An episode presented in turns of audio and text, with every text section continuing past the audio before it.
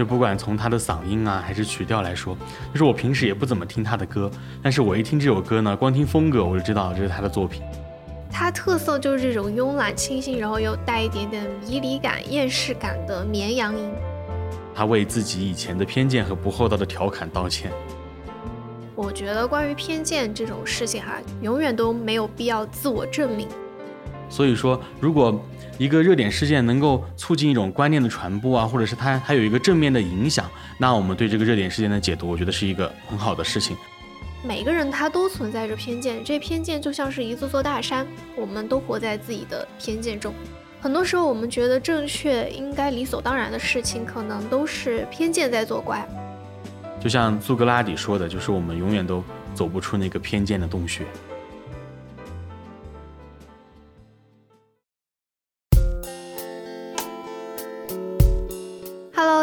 我是小刘。Hello，大家好，我是顺子。欢迎收听多云转晴，这是一档关于音乐评论区的播客。在节目里，我们会随机挑选评论，并围绕评论展开一些不严肃但走心的漫谈，给大家分享关于评论区，也关于我们的故事。是的，我们要做的呢，就是在大家的评论里寻找共振频率，借助分享年轻人的生活感想和八卦吐槽。如果大家在听的时候也能有些许共鸣的话，这就是我们这档播客的意义了。没错，上一期呢，我们聊了夏天和毕业。虽然现在毕业季的热度呢已经过去的差不多了哈，但是气温现在是越来越热，许多地方呢都陆续发布了高温预警，大家也要注意防暑防晒。嗯，现在我们正值七月份的尾巴，八月份的前奏，这段时间呢不仅仅是狮子座，也是一年当中最热的时候。既然刚才顺子提到了狮子座，就不得不再说一下狮子座这首歌的创作者曾轶可。零九年参加快乐女声，并且荣获全国第九名。比赛过程中的原创歌曲《狮子座最天使》都有着不低的热度。说到这里，大家可能以为我们本期要聊的评论选自狮子座，但是不是。近来天气炎热，想必非常适合在太阳下山后坐上车去吹吹晚风。所以今天我们要聊的评论区选自曾轶可的《夜车》。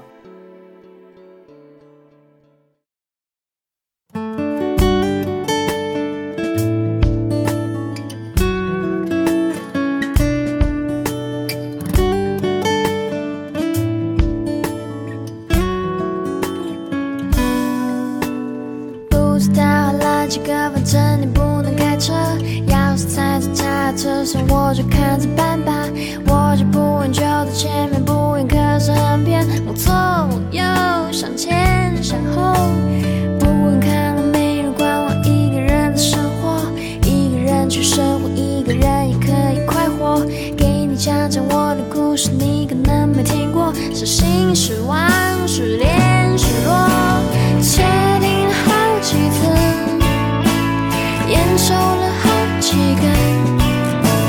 天都快亮了我们还没到呢。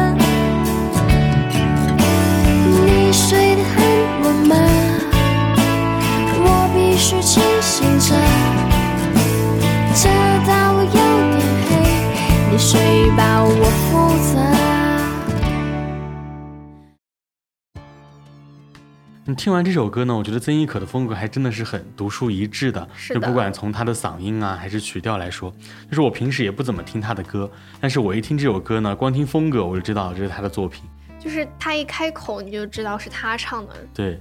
她特色就是这种慵懒清新，然后又带一点点迷离感、厌世感的绵羊音。嗯。然后喜欢的人就很喜欢，然后不喜欢的人他就很难 get 到了。当然，审美和取向不应该被拉踩啊！不管是什么类型的音乐，只要存在就有它存在的理由。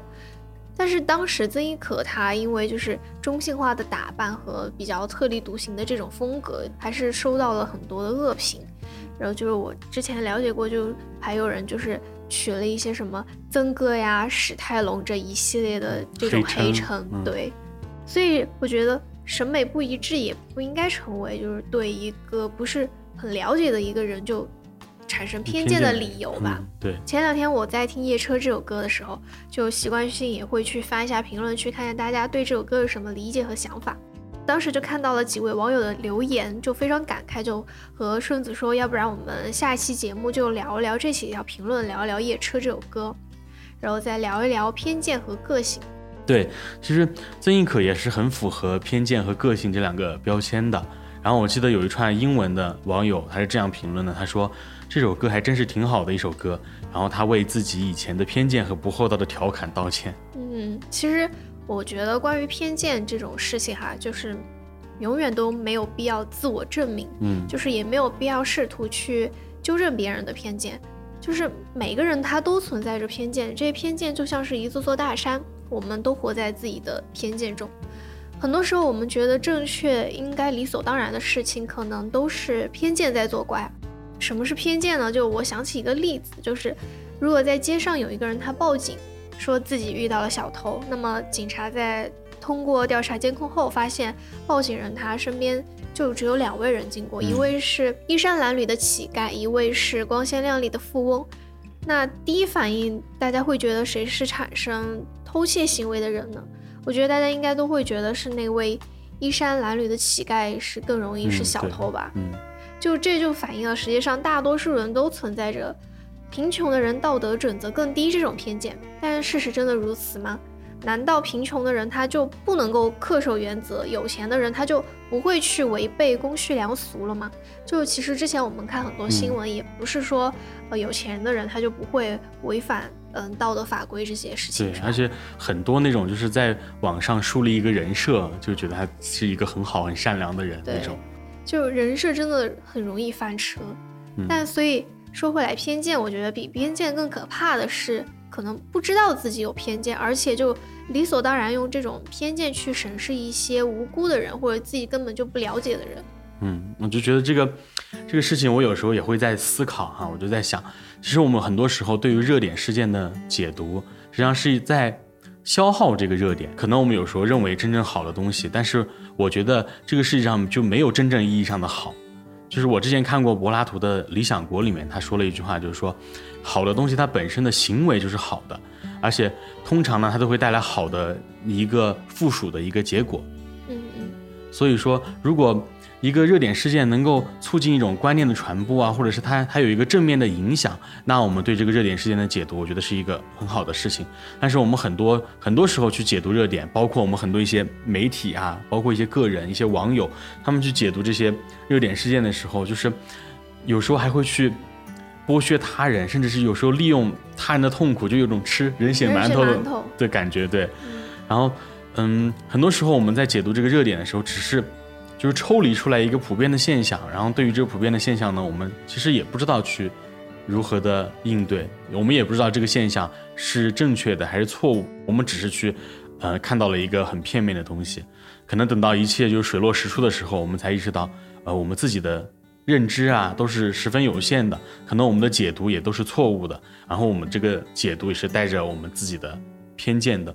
可能每个人在各自领域都是专业人士吧，但是。我们的观点其实都是站在就是一定的背景下，就是可能每个人的观点都不太一样，所以我们有时候的观点是十分有限的，然后甚至我们的观点是错误的，啊，其实我我在网上看到罗翔老师也会这样说，因为他会经常解读一些法律的案件，对，然后就可能会结果就出乎我们的意料，就可能觉得并不是我们看到的那样。嗯，所以我们是大家预判的那样。对，所以我觉得我们要永远就要去接受我们我们的看法，实际上是有一些偏见存在的。我们得了解我们自身的一个情况，我们的观点什么的都是有限的。就像嗯苏格拉底说的，就是我们永远都走不出那个偏见的洞穴。说的一下这个哲学性就上 升上来了。嗯，就你刚才说那个，就是不是非黑即白的。嗯，我就想我小时候。喜欢看电视剧嘛，然后每次我看电视剧的时候，我就会问我爸，我就说，哎，这个是好人还是坏人？对，然后我爸就说，不是所有人都可以就是最直接、最简单的用好人和坏人来定义的。嗯，就每个人都是多面性的嘛。嗯，就很像那种，呃，最近的一个热点事件，就是那个乐山的警察发生那个枪击案的这个事情，就是可能刚开始大家就是他是一个。警察，大家会觉得他是一个很好的人，但他实际上也做了一个，就是违法犯罪的一个事情，恶劣的那种案件。嗯，就是都不是大家所印象当中的那种事情。就除了偏见，然后我又想起就是比这种不厚道的调侃，就是之前那位英文网友说的不厚道的调侃更过分的东西，就是也是就是简简单单用嘴说出来，但是会给别人造成很大的伤害的这种就是谣言。嗯，就很多人他会相信，其实内心的偏见本就如此。嗯。网络信息时代，谣言对于一个人的打击可以说是毁灭性的，常常就是，嗯，谣言被看热闹，然后澄清无人问津啊。这个让我想到一个一个很典型的一个事件，就是很多年前一直在传一个一个新闻，就是说说刘亦菲是变性人，我就觉得很离谱。然后就是这种这种谣言一般都是那种会不攻自破的，但是我就是最扯的就是他这个谣言居然影响到了刘亦菲的她的事业。听过这个谣言，但是我不知道它影响了事业。我觉得真的会有人信吗？就影响到他的事业，然后还是好像是秦海璐还是什么，呃，出来帮他澄清，然后他自己还出了一个官方的澄清，然后之后这个谣言才下去了。我就觉得很离谱，太离谱了。然后我又想起反击里面有一段话非常经典，就如果有人冤枉你吃了他的东西，你不要剖开自己的肚子以证清白，你应该挖下他的眼睛咽下去，让他在你的肚子里看个清楚。然后我不知道顺子有没有看过一部电影，就《让子弹飞》啊啊，对，里面也有一个情节，就非常非常的经典，就胡万他逼死小六子的那场戏，嗯，就是一群流氓的狂欢，你吃了两碗粉只给一碗粉钱的这种污名化，把六子逼到就是剖腹自证的绝境，起哄加秧子的这些人就热热闹闹的看。然后最后小六子他没有办法，只能划开他自己的肚皮来证明他只吃了一碗粉。嗯，但是最后胡万他还并没有说他自己的判断或者说怎么样是错误的，给小六子道歉，他而是说了一句：“我知道你只吃了一碗，是你上当了。”嗯，可能最后这一句话是压死骆驼的最后一根稻草。其实我们很多时候真的也会遇到那种百口莫辩的那种事情。就是我个人的一个经历，就是我在。我小学的时候，我记得很清楚，就有一次上课的时候，我后桌就在捣乱，就用那个笔尖戳我，然后我就突然就感觉很痛，然后我在课堂上发出了一一些声音，就是啊这种这种声音，然后当时上课的时候我们班主任嘛，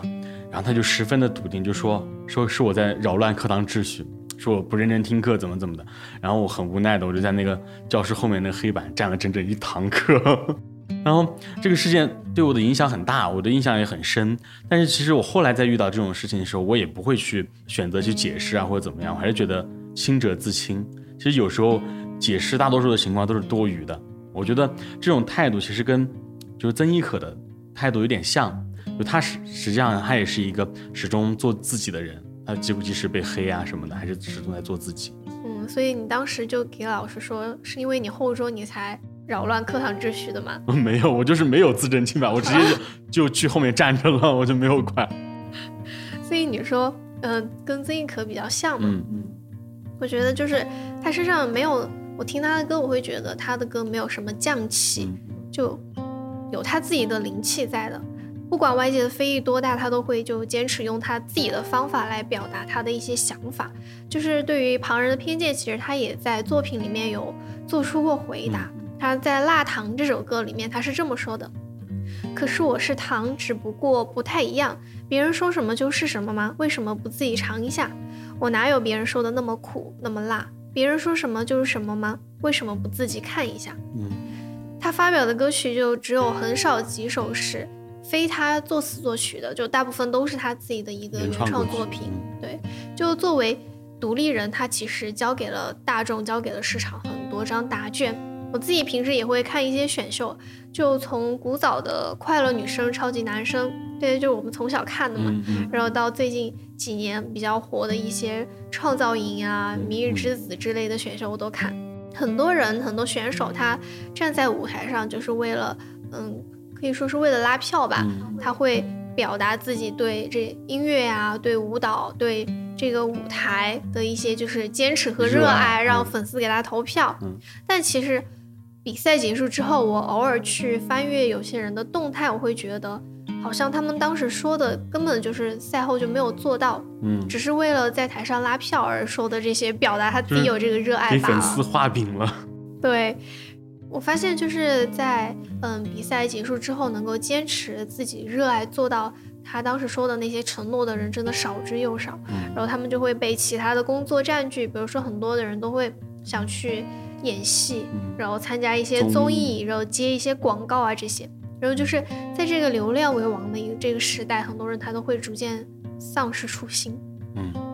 曾轶可他没有，嗯，对，从 Forever Road 到去年的 Burning 这首专辑，还有最近他的二零二二重制版专辑的发布，就是他一张张的原创专辑。和他得到的这些奖项都证明了他对音乐的这个热忱，所以很多人进一步了解了他的才气之后，也会反过来思考自己当初的偏见是不是不合时宜，是不是就是对这个人一锤定音的。就像刚才你说那个英文网友他说那句话，所以他就觉得为他的偏见道歉。嗯，对，所以就曾轶可面对这些偏见和恶意，他选择了一个很聪明的方式，就是置之不理，就只做自己的事情，把热情投入到创作当中。其实就跟我刚才说的那个事情很像，就其实你不需要过多的解释，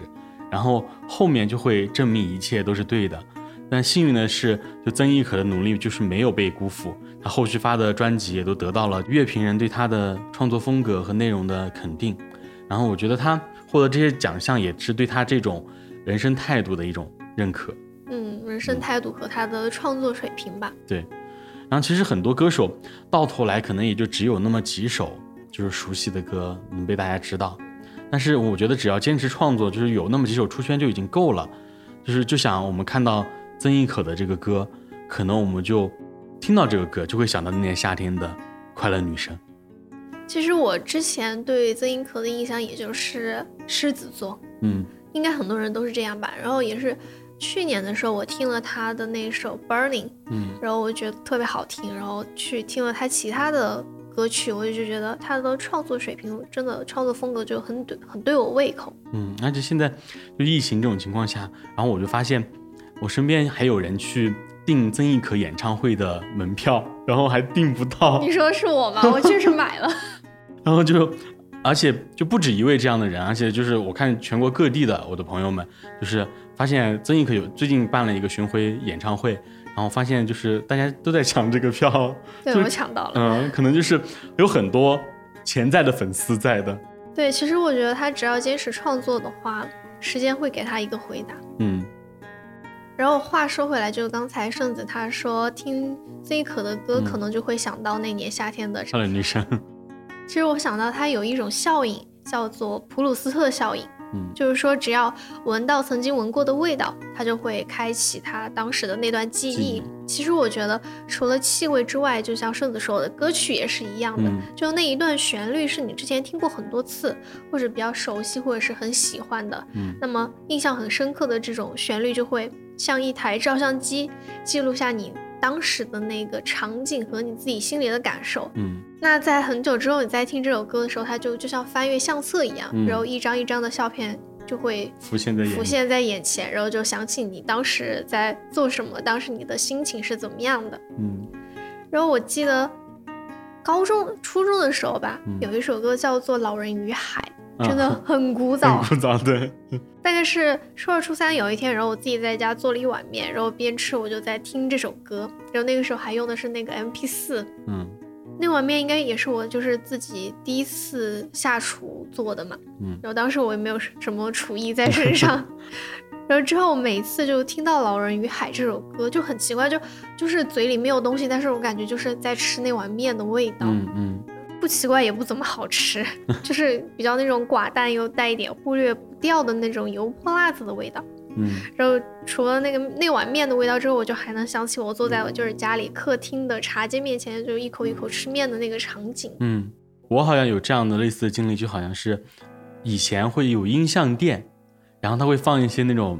非主流的歌也不是说很非主流的歌曲吧，就比如说像薛之谦这种这种类型的歌手的歌曲，没有说薛之谦很非主流的意思。对对对对，就是当当时很流行嘛，比如薛之谦的那个《认真的雪》，嗯啊那首歌当时很火，就大街小巷全部在对全部在放这首歌。然后可能我我在听这首歌的时候，我的脑海里面浮现的就是我走在街上，然后周围的所有的店全部都在放这首歌的那种场景。其实我看到评论区有一个叫阿泰的朋友，跟我们这种情况都是十分像的，就是但是他听的歌不是《老人与海》，也不是我说的《认真的雪》，而听的是我们今天要聊的这首《夜车》。嗯，他说陪我整个高三的歌。下了晚自习，戴着耳机在操场抬头看着夜空的星星，当时那么想逃离的心情，现在想来也是感叹。我猜这位朋友以后在听夜车的每一次，都会想起高三的生活，嗯，都会想起自己在操场上看的那片星空。对，我觉得大多数人听歌也不会从什么乐理的角度啊，然后作曲啊什么去分析，顶多就是听一听歌词，然后其实更多的是听一种那种氛围感。就是大家听歌的时候，其实也，我们也不是什么嗯专业的这种学过音乐的人嘛，就是。肯定就是凭自己的从新出发去听这首歌，就是心里他更多的是想体会一下这首歌它描述的一个场景，然后传达出来的一种氛围，嗯，就喜欢就是喜欢，没有就是说要从乐理的角度去分析它的为什么好，为什么你会喜欢，就没必要，对。像网友少少亮听到曾轶可的《夜车》，他的感受呢，就是世界小的好像一条街的布景，我们相遇了，走到一起，越来越近。有时候又觉得你我之间隔着千山万水，可爱意绵延的时候，也不过是梦到你几场的车程而已。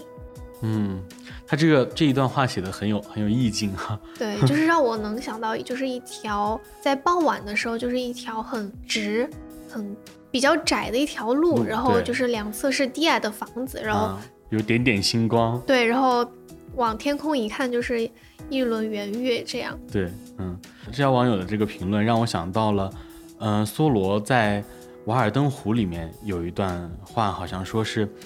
时间决定你会在生命中遇见谁，然后你的心会决定你想要谁出现在你的生命里，而你的行为决定最后谁能留在你的身边。这段话还挺有。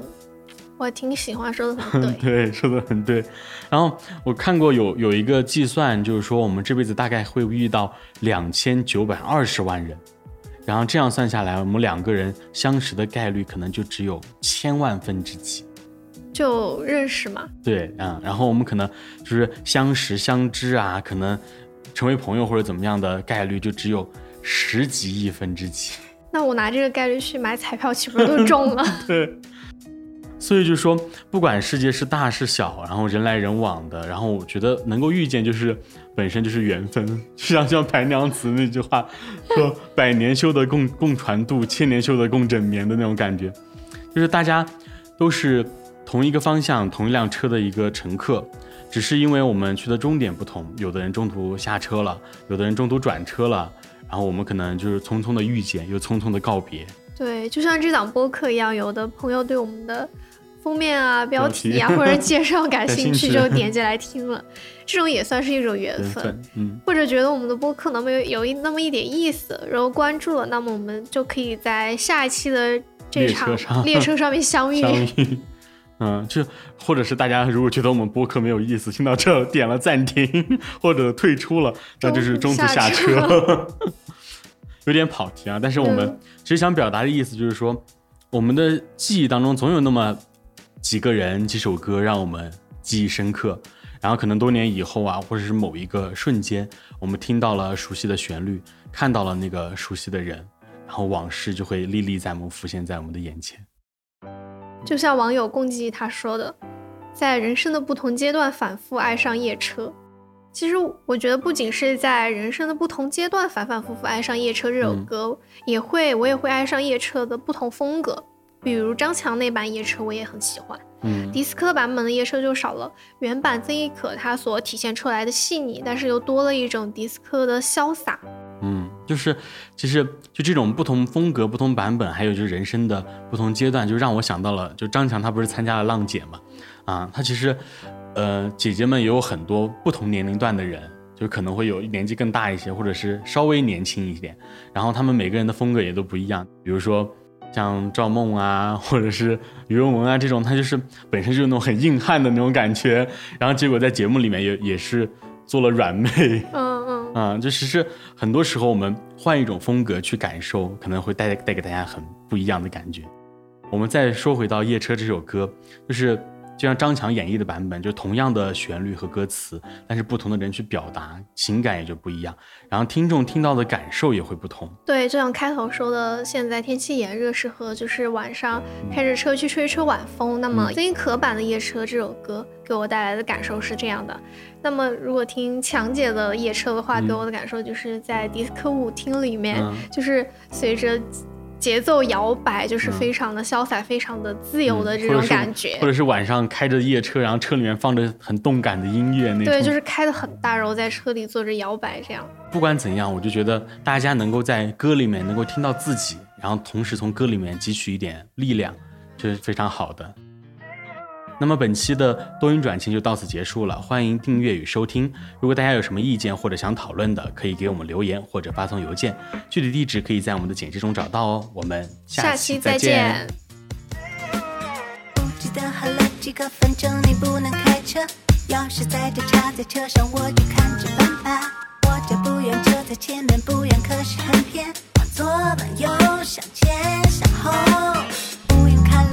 管我一个人的生活，一个人的生活，一个人也可以快活。给你讲讲我的故事，你可能没听过。心失望，失恋，失落。